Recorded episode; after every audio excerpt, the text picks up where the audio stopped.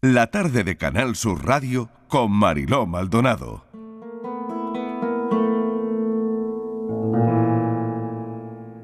Una pequeña gota de sangre sobresalía del dedo de Rosita.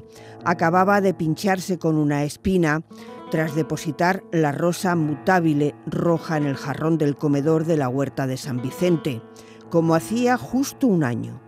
A su lado observó la navaja plateada que Zapatera le había prestado para cortar un poco el tallo de la flor. Aún a unos centímetros de ella le daba miedo tener el arma tan cerca. Rememoró la voz de su tía quien siempre le advertía que un cuchillo podría cortar el pan del hambriento, pero también acabar con la vida de alguien. La plegó con cuidado y la dejó en la mesa del comedor. Regresó a la rosa, se detuvo en la intensidad del tono de los pétalos, en aquel aspecto aterciopelado, y evocó cómo había cambiado todo desde entonces. El día se intuía pesado y plomizo, tras una madrugada fría, una calidez templada comenzaba a alzarse. Dedujo que quizá el intenso calor de días atrás, mezclado con el polvo en suspensión, había provocado aquella sensación. También había un cambio más, en comparación con aquella mañana en la que ella llegó sola a la huerta. Ahora estaba acompañada, sentía que Zapatera y Belisa eran sus hermanas. Fueron las primeras en poner allí un pie y en responder a su carta, y hoy de nuevo eran las primeras en acompañarla. La zapatera la distrajo de aquel recuerdo. No dejaba de moverse de arriba abajo, asomándose a la ventana del comedor, inquieta, mientras agitaba su falda verde y arrojaba fuera todos sus nervios. Alzo una rosa y todo se ilumina, como la luna no hace ni el sol puede cobra de luz ardiente y enroscada, o viento de cabellos que se mueve. Ha vuelto. Ana Bernal Triviño el programa porque aquí estuvimos con las mujeres de Federico y ahora estamos con los hombres de Federico. Y mucho, mucho, mucho en, en mente, en la mente de esta periodista que nos descubre esta maravilla que acaban de oír, porque así es como arranca Los Hombres de Federico. Ana, bienvenida. Bueno, eh, bien hallada. Mira, la última vez salí de aquí con un poquito de lagrimita en los ojos porque me emocionaste mucho y este arranque ha sido otra vez como, ay, ya, ya, ya me están tocando la fibra, ¿no? Porque bueno, además pienso mientras lo estoy escuchando, pues en ese momento que me senté mm. eh, delante del ordenador y esa página en blanco y venga, ¿cómo arranco? ¿Cómo Exactamente. Arranco? Y, ese momento de, venga, empezamos a encajar las piezas. Es ese momento, ¿no? Ese momento tan difícil de, de un arranque. Un libro, Las mujeres de Federico, que, bueno, que mm, tuvo un impulso tremendo y que funcionó muy bien y que rápidamente te falta algo y te lanzas a los hombres de Federico. Y como es una trilogía, ya estás en tu cabeza pensando en, el, en el tercero, ¿no? En el que cierra la trilogía. En el tercero, claro. Es que justo el primer libro de las mujeres de Federico, cuando estaba en imprenta, que todavía no, se había ni, terminado, eh, fue cuando mi editor me dijo, Ana, esto hay que continuarlo. Y bueno, hay material, porque Federico es inabarcable, Federico siempre tiene capacidad de, revisar su obra y, y sí, planteamos y dijimos, podemos hacer una trilogía donde hablemos de, esa memoria histórica en torno a Federico, a recuperar de nuevo pues, sus valores, la humanidad de su obra, eh, la voz de, todas las protagonistas, de los hombres y de, esas mujeres que, él creó, y también de esa manera hacer un viaje en el tiempo y ver si hemos cambiado mucho en cuanto a las conquistas sociales ¿no? que, hemos realizado. Claro, porque eso va aparejado. Exacto. Realmente es como una visión eh, que hemos hecho hasta, hasta hoy ¿no? Desde, en el primer libro, ¿te acuerdas que cuando, cuando estuve mm. contigo eh, comentamos que una de las cosas que más me obsesiona del conjunto de la trilogía es que podamos vincular lo que se lee, que a lo mejor la gente diga, bueno, esto es Federico García Lorca y sus protagonistas que vuelven a vivir y tienen nuevas historias, ¿no? Eh, y a lo mejor puede parecernos antiguo, ¿no? La época de Federico, pero es que al final todo, una de las cosas en las que trabajo mucho es vincularlo a la actualidad. Y en el primer libro era la culpa, ¿te acuerdas? El miedo, romper el silencio, de romper el miedo, la sensación de culpa, etcétera. Y en este segundo libro era algo que también me decía mucha gente con el primero. El primero era muy bonito, un libro de luz, aquella portada blanca. Eh, mm, porque bueno, era el, cuando se encuentran las mujeres, comparten experiencia y, ven, oye, que si todas coincidimos en una misma vida, pues a lo mejor no, es que el problema no va a estar en nosotras, ¿no? Y en este segundo libro está eso que le faltaba al primero y era que cuando una descubre ¿no? y, teje alianzas con otras mujeres, a lo mejor te sientes muy fuerte y piensas que ya está todo superado. Y sin embargo, al final una cosa es la teoría, como yo digo, y otra la práctica. Y en este camino de ir avanzando y ir teniendo igualdad, pues una cosa es lo que pensamos que podemos conseguir y otra es que al final en, en la práctica diaria, en la sociedad, en las personas con las que nos encontramos, al final son obstáculos.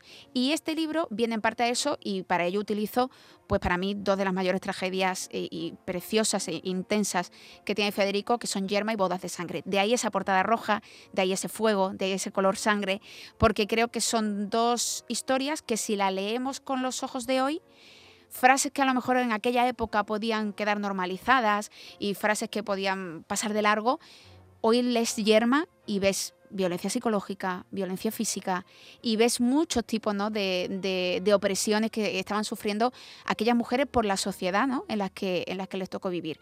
Y por eso digo que constantemente es hacer esa revisión, y fíjate que incluso hay un capítulo, un apartado, eh, que el otro día lo hablaba con una lectora en, en Valencia, donde presentamos el libro, y es una página doble que además Vanessa, que hace las ilustraciones, Lady de Sidia, em, rodea ¿no? el pueblo con antorchas, rodea para, para ajusticiar a, mm, Adela, Adela de la casa de Bernarda Alba, ¿no? Con Pepe el Romano. Y me decía una compañera, bueno, me decía una lectora, es que eso ya no, no ocurriría a día de hoy, ¿no? Y digo, bueno, eh, digo, a lo mejor cambiamos un poco, ¿no? Pero cambiamos el escenario sí, solo. Pero si nos vamos a las redes sociales, ¿qué es lo que ocurre, no? Con mm. tantas víctimas que deciden romper el silencio, hablar, denunciar, mm, mm. en las redes sociales se las linchan. No vamos con antorcha, pero vamos con las palabras y vamos haciendo daño, ¿no? Y además de forma oculta. Totalmente, cambia el escenario. ¿eh? Eso es. Pero quizás la intención no ha cambiado, ¿no? La intención no ha cambiado y el daño que se produce al final tampoco, ¿no? En, ese en esa vuelta que te decía, a, hacer volver sentir culpables a las mujeres que dan un paso, que, que, quieren cumplir con sus deseos, ¿no? Y que sin embargo se encuentran atadas por muchísimas circunstancias sociales, no solamente a lo mejor en España, ¿no? Sino que lo estamos viendo a través de toda Europa. Mira a las mujeres de Irán, mira a las mujeres de Afganistán, mira la situación que están viviendo en Ucrania. Es decir, hay centenares y centenares de mujeres en el mundo que tienen que seguir reivindicando ¿no? sus derechos y su libertad. Sin duda. Eh, ¿Cómo son los hombres de Federico, Ana? Pues mira, los hombres de Federico tenían un reto y es que... ¿Y quiénes son? Mm, claro. Eh, yo quiero que os lo cuentes a, los oyentes. los hombres de Federico tenían un reto y es que Federico, si bien a alguno le había dado voz e incluso le había llegado a, describir, como por ejemplo Zapatero, Don Perlimplín, o por ejemplo el primo de Doña Rosita, que no protagoniza toda la obra de Doña Rosita la soltera, pero sí que bueno, encontramos un poquito de ápice de él. Hay otros hombres que quedan ocultos, por ejemplo Pepe el Romano. Pepe el Romano en la casa de Bernarda Alba no aparece ni, que dice ni mu. Sin embargo, todo el mundo sabe que está porque aparece el sonido de su caballo y solamente con su presencia no ya perturba la vida de todas las hijas de Bernarda Alba. Totalmente. Pues claro, a esos hombres que o hablan poco o que ni siquiera habían hablado y que ni siquiera tenemos descrito ni cómo son, teníamos que darle voz y teníamos que darle forma. Entonces ese era el primer reto en cuanto a la parte creativa. Y en segundo lugar era que si ellas habían tenido la opción de hablar en el primer libro de las mujeres de Federico, esos hombres también tenían derecho a hablar. Y tenían también que ajustar cuentas con ellas, con, el autor también, ¿no? Igual que en el primer libro, pero sobre todo con ellas, porque eh, aunque ellas son las grandes protagonistas de la obra de Federico, Yerma, novia, Bernarda, etcétera, claro, sus vidas están condicionadas por lo que ellos hicieron. Entonces era ese momento de, una vez que ellas ya han hecho como un proceso terapéutico, ¿no? Con qué ojos y con qué miradas se iban a enfrentar a esos hombres. Pero también otra realidad, que eso ocurre, por eso te digo que siempre vinculo un poco con la actualidad. Em, cuando muchas víctimas, yo estoy en casas de acogida, víctimas de violencia sexual, etcétera, eh, y hacen terapia, etcétera, ya creen que lo han superado todo. Y sin embargo, en el día que piensan o saben que es probable que coincidan con su agresor, con su maltratador, se les cambia la cara. Y la terapia funciona muy bien, pero cuando saben que su presencia no está por alrededor. Pero todo cambia cuando creen que pueden llegar a cruzarse con él. Y de eso va ese libro. Va de esas mujeres que llegan a la casa pensando que, bueno, vamos a, un año después a hablar otra vez entre nosotras y qué es lo que hemos conseguido, pero de inmediato las normas de la literatura también tienen su se, describen en, el libro hay otra lectura de fondo y el hecho de que Federico se fuera en el primer libro dejando un manuscrito abre una puerta a que puedan llegar personajes y que lleguen esos hombres. Y ahí es cuando ellas ya a pesar de ese camino de fortaleza que habían hecho, empiezan a debilitarse y empiezan a surgirle dudas. Y no saben cómo enfrentarse a esos hombres a los que ya habían olvidado, incluso habían pasado página. Y sin embargo, es como una sombra constante, ¿no? Que van a sentir ahí hasta que ellos terminan por aparecer. Y ahí nos encontraremos, pues, que hay hombres más toscos, como el zapatero, que no se va a bajar de sus treces y que va a querer recuperar a Zapatera, sí o sí. Y después tendremos otros hombres que sí vienen con la voluntad de qué hice mal y si puedo cambiar. Porque esto no va con la biología, esto va en la educación y en la cultura. Exactamente. Entonces es como esos hombres que, oye, pues a lo mejor si lo hice mal, no me porté bien, quiero hablar con ella para poder distensionar ¿no? esta, esta situación y, y que también estemos en paz, ¿no? Sí, un poco sería la reparación. La reparación. No lo sé. Eso creo que sí, sí. también eh, nos podemos encontrar con, con este tipo de perfiles, ¿no? Eso es. Hombres que quieran reparar, ¿no? Claro, si eh, lo que te digo, yo siempre cuando doy todas las conferencias siempre lo digo, eh, ningún hombre nace machista y ninguna mujer nace feminista. Y esto también se incluye en el libro, porque en el primero todas las mujeres eran amigas, ¿no? Más, incluso Bernarda Alba, o sea, Bernarda Alba con el carácter que tiene, al final, oye, ella hacía terapia también consigo misma y, y llegaba a unas conclusiones en las que al final no era tan exigente, ¿no? Ni, ni con ella. Y en este segundo libro he querido incluir a esas otras mujeres que aunque sean mujeres, no nos van a dar la mano. Mujeres que nos van a poner también obstáculos, mujeres que están criadas en el machismo. Hay, por ejemplo, una conversación que a mí me gusta mucho, eh, que de la parte del libro que más disfruté, en el que enfrento a hablar a Bernarda Alba con la madre de novio. La madre de novio de Bodas de Sangre la compuso Federico antes que Bernarda Alba. Sin embargo, tú lees a las dos y dices, bueno, Bernarda Alba está inspirada en esta madre de novio por ese carácter férreo, casi patriarcal, dos mujeres viudas que tienen que educar en la soledad. Pero claro, la diferencia era, vamos a hacer que las dos hablen porque una sola ha criado hembras y la otra ha criado varones. Y Mm. ahí se ve cómo la educación y cómo la cultura les hace cada una tener perspectivas diferentes.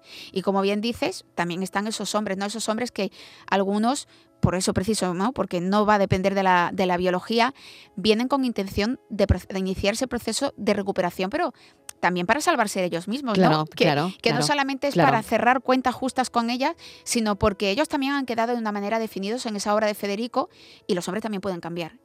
Al final es una visión, vuelves a ellas. Es verdad que ya tenemos las mujeres de Federico en, en el primer libro, que estos son los hombres de Federico, pero que hay que volver a ellas de Sí. alguna forma para, para al final eh, tener o, o tener una visión muy completa de cómo eran esos hombres, ¿no? Claro, eh, ellas eh, en este segundo libro desmenuzan más situaciones que incluso en el primer libro no se atrevieron a contar. Eso es. Por ejemplo, Yerma eh, hace una pregunta en a, a su compañera, a la novia, a la novia de bodas de sangre, y le dice, que pegan a una mujer es normal, ¿no? Claro, Mm. ella en, en el primer libro no se atrevió a compartir determinadas humillaciones, determinadas frases, determinadas agresiones con el resto de las mujeres y sin embargo aquí que se inicia una nueva etapa, sí, porque al fin y al cabo las mujeres que han sido víctimas de cualquier tipo de, de situación de, de violencia siempre se están revisando, porque esto no es que te recupera y ya te has curado y ya... No, al final siempre hay momentos, flashback, momentos de tu vida que te recuerdan ese pasado Eso es. y, y siempre estás como en constante agitación, ¿no? Y esas subidas y esas bajadas pues son muy normales en esos procesos de, de recuperación, ¿no? Y en parte, pues este libro, ¿no? Viene, como te digo, siempre a, a- será por el trato, ¿no? Que yo tengo tan cercano con, con tantas víctimas, a reflejar un poco también ese proceso, que es muy duro, que no se ve y, y que a veces también porque se nos exige demasiado a las mujeres, ¿no? Cuando Mm.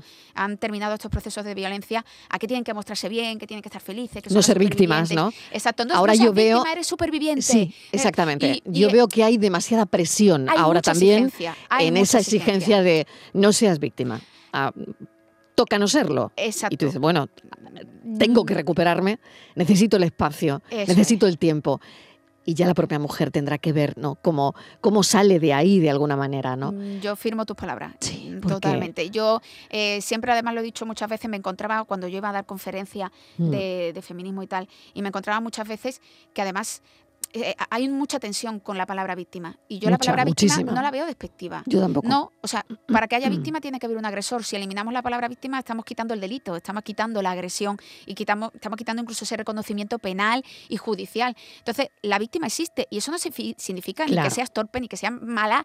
No, no, no significa nada de eso. Fíjate, lamentablemente tenemos la historia del terrorismo de Tarra y yo no he visto que las víctimas del terrorismo de Tarra se hayan visto con ese estigma, ¿no? Al revés. O con esa han- presión. Sí, ni con no esa- seas víctima. Exacto. No, eh, Eh, ahora no, toca ser víctima. sí. Y sin embargo, al revés, Mm. ha sido un proceso de dignificación de las Sin víctimas duda. del terrorismo para poder pasar página a esa etapa tan dolorosa de nuestra historia. Y con las víctimas de violencia de género pasa, hay que hacer igual. O sea, hay que dignificarlas. eh, reconocer cuando han sido víctimas y claro, por supuesto que hay supervivientes, pero es que cuando eliminamos la palabra víctima, esas otras mujeres que no han podido superar esa situación, ¿dónde las dejamos? ¿Dónde las dejamos? Es muy injusto. Está claro, ¿no? Está claro que todo es tan difícil y hay que darle una vuelta a todo. Me decías que estabas ya pensando en el tercero. Tenemos lo, estamos presentando a los hombres de Federico, pero es verdad que Ana está pensando en el tercero, pero es una periodista que no para. La vemos en diferentes tertulias en televisión. eh, la hemos visto en el plató de En el nombre de Rocío. ¿Esto de qué manera, Ana, te afecta positiva o negativamente. Hay que ser muy fuerte para sobrellevarlo todo. Eh, luego me imagino que ah, en las redes sociales están los haters. Bueno, supongo que eh, en la misma proporción probablemente la gente que te apoya, ¿no? Pero ¿cómo eh, hay que tener una fortaleza mm, mental, mm, yo Mm, creo que considerable Es delicado. Es muy para delicado. sobrellevar todo esto? Es muy delicado. eh, yo tengo compañeras que eh, a la misma vez, ¿no? Que yo estuvieron participando en ese programa y yo no, no he ido a terapia, pero siempre me dicen, no sé cómo has podido hacer toda esa Sola. etapa sola. Y bueno, yo creo que también porque como he tenido una vida dura, que muy- Ujú. hablamos ¿no? en Sí, el primer libro, yo creo que todo ese tipo de cosas me ha ayudado siempre a relativizar y a ignorar todo aquello que intenta hacerme más daño del que debe. Obviamente no O tengo sea que una, no tienes tengo un, entrenamiento, Sí, es decir, no tienes caparazón, eh, pero sí un entrenamiento para enfrentarte a ese tipo de Hombre, historias no para una otra. noche después del reality No o después otra. de abrir el móvil y te encuentras O sea, mi familia te podrá decir que no. O sea, mi familia te dirá que sí que me afecta un montón. Eso es por supuesto. Pero es cierto que, yo en el que me lo digas que en el momento que me afecta de forma puntual, después intento que no sea mago crónico. Es decir, yo hay a veces que he leído determinados mensajes en el que me han decidido, y lo cuento abiertamente porque se publicó, me te quiero violar, descuartizarte y quemarte en la puerta de tu facultad. Y claro, cuando lees ese tipo de mensaje, te da miedo ir a la universidad, te da miedo ir a conferencias, te da miedo salir. Sí, porque Sí. no sabes quién hay detrás. Pero claro, ¿no? intentas eh, Mm. eh, ser fuerte y, y- y que no te condicione la vida, que no te condicione la vida. Eh, y entonces lo que hago muchas veces es quedarme con la parte positiva y es que sé que muchas mujeres se salvaron gracias a que en ese programa hicimos mucha pedagogía en su momento, explicando situaciones. Que eso es lo que a ti te y- importa. Claro, y que yo al fin y al Mm. cabo era el motivo por el que yo fui al programa. Pero lo que es cierto es que me, me repugna, me remueve la impunidad que hay en las redes sociales. Ver cómo incluso, en mi caso, eh, hace poco uno de mis artículos que era de violencia machista, eh, me los censura TikTok.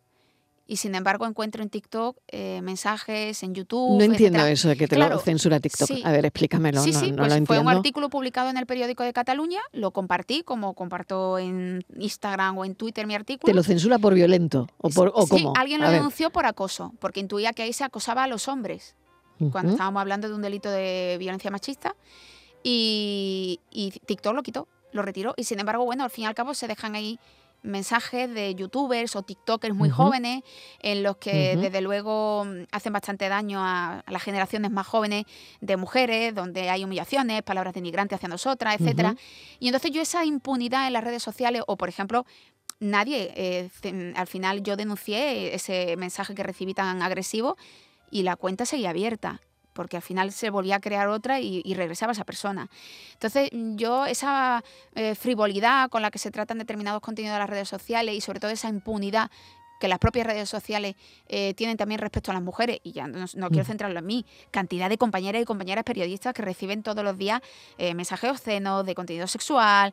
eh, y oye, están ahí en las redes sociales y no pasa absolutamente nada. Entonces, bueno, es cierto que mm, me podía dedicar una vida más cómoda, a hacer mm, periodismo mm, cultural, pero elegí al final esta opción que es más dura, que mucha gente sigue sin comprender lamentablemente en esta sociedad, que estamos dando pasos hacia atrás y uno de esos motivos por lo que hago este libro, ¿no? Porque a lo mejor la gente no se acerca a leer un libro de feminismo, pero creo que Federico García Lorca en su momento a través de sus páginas hizo mucho feminismo y es momento de, revisarlo y ver que no hemos cambiado tanto.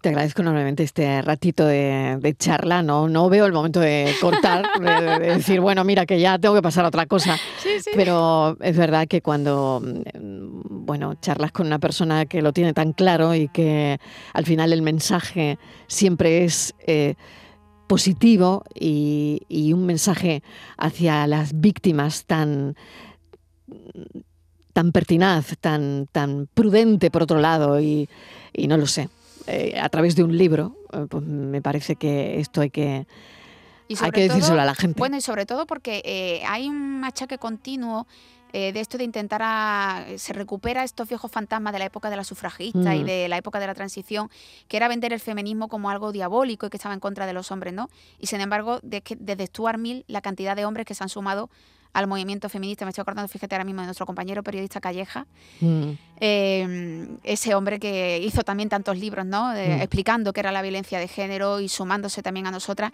Es decir, que, que, la gente no se crea ese tipo de cosas que cuenta, que el feminismo es para construir una sociedad más igualitaria, en la que las mujeres sean más libres, en la que los hombres también al final sean más libres, porque que es un hombre que ejerce violencia.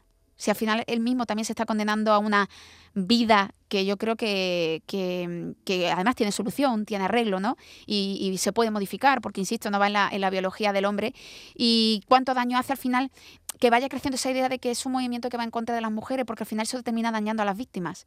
Las víctimas necesitan el feminismo para salvarse, para sobrevivir, porque es la que le da las herramientas para, para ello.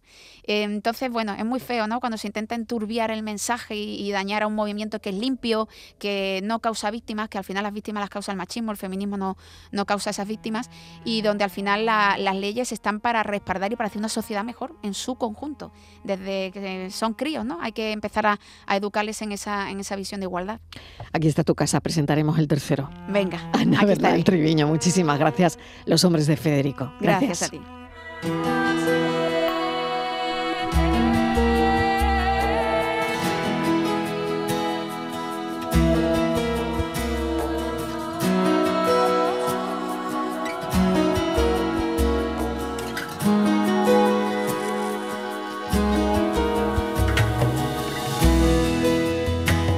La luna se ha posado en la falda de la Alhambra. Entre chopos apiñados y alameda de esperanza. Y no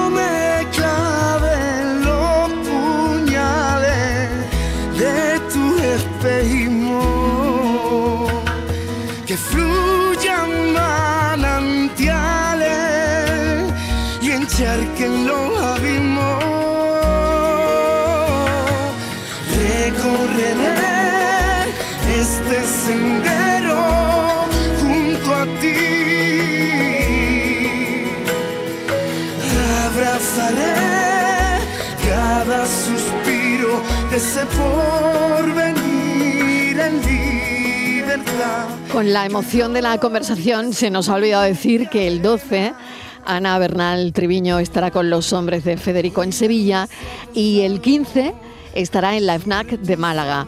Así que si tienen a bien y quieren saber más de las mujeres y los hombres, en este caso de Federico, pues el día 15 en Málaga, el 12 en Sevilla.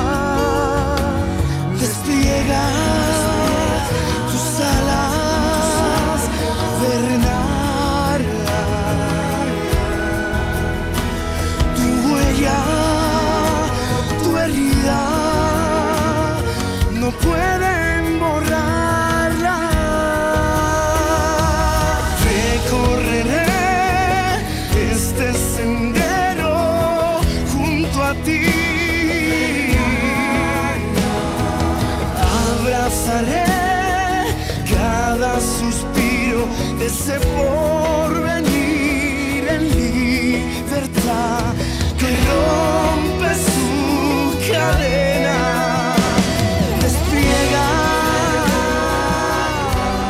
La tarde de Canal Sur Radio con Mariló Maldonado.